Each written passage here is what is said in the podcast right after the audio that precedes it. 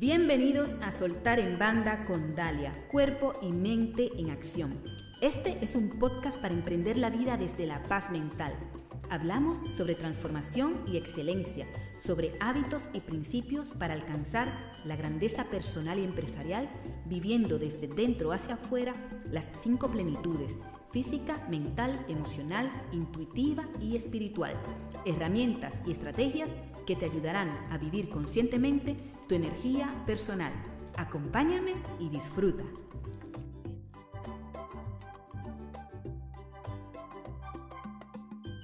Hoy quiero hablarte de optimismo y concretamente de optimismo inteligente. Optimismo proviene del latín optimus, muy bueno, la búsqueda de lo óptimo. Para hablar de optimismo, tenemos que viajar un poco hacia el siglo XVIII y hacer una visita al filósofo, matemático, jurista, teólogo y político alemán Gottfried Leibniz. En su obra Teodicea, publicada en 1710, Leibniz desarrolló la idea de optimismo. Teodicea es una reflexión sobre la aparente contradicción entre la idea del mal y la creencia en Dios. Leibniz desarrolló la idea de optimismo en esta obra y uno de sus principios era que, indudablemente, Dios siempre elige lo mejor. O como dice el proverbio cubano, todo lo que sucede conviene. En su obra Cumbre, el filósofo alemán argumentaba que vivimos en el mejor de los mundos posibles. Suele considerarse a Leibniz parte de la escuela filosófica del optimismo. Según esta posición filosófica, el mundo es un lugar positivo, lo mejor que pueda imaginarse. En opinión de Leibniz, este es el mejor de los mundos posibles, y ciertamente esto es suficiente para catalogarlo como un optimista. Pero algunos intérpretes de Leibniz han señalado en el filósofo alemán más bien todo lo contrario. Su visión del mundo es pesimista, pues aún reconociendo que vivimos en el mejor de los mundos posibles, el mal sigue siendo bastante notorio.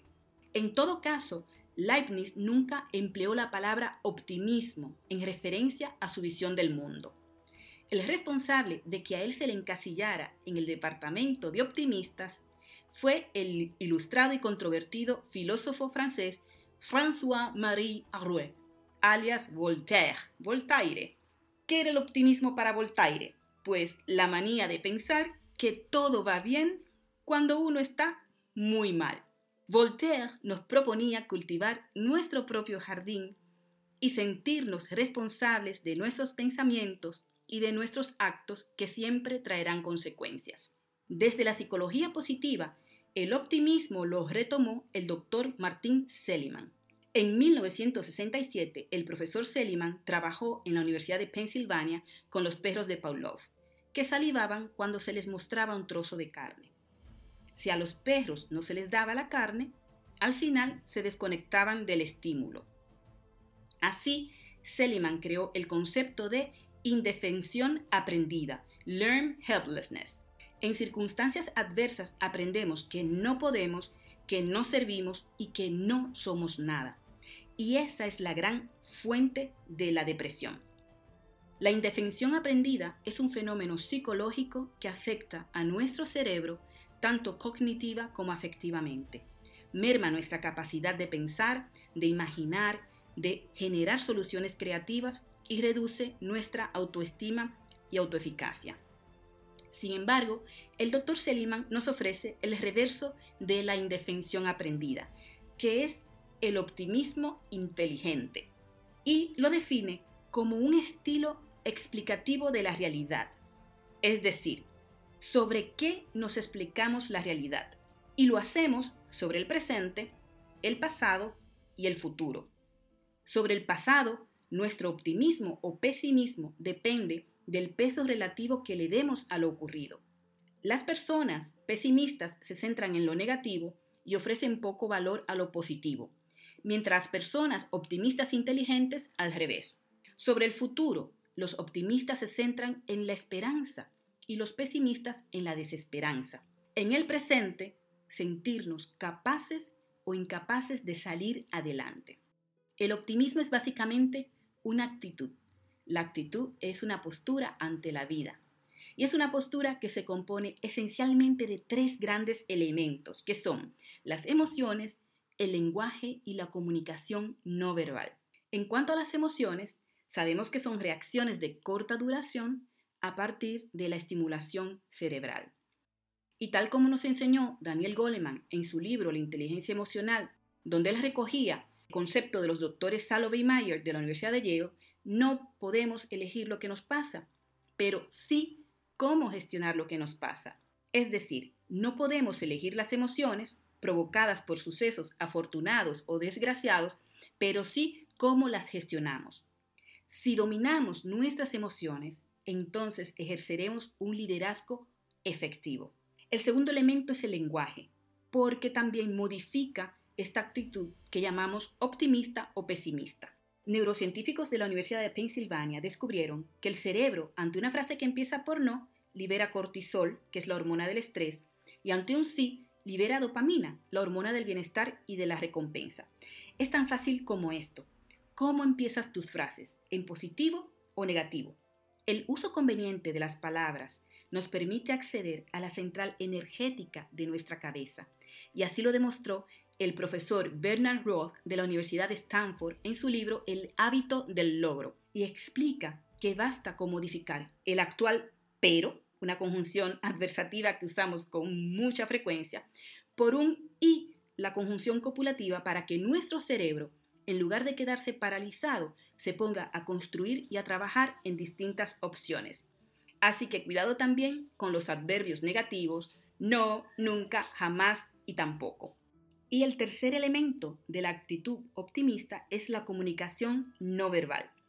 Las personas somos capaces de producir 700.000 signos entre gestos y expresiones faciales que enriquecen nuestras palabras. En este sentido, la doctora Amy Cuddy de Harvard ha investigado el impacto de hormonas como el cortisol, que es la del estrés, la oxitocina, que es la del cariño, y la testosterona, la hormona de la fuerza, en nuestra postura corporal y ha diferenciado posturas indefensas de quien se siente mal y posturas poderosas al estilo Wonder Woman, erguida y con los brazos en jarra.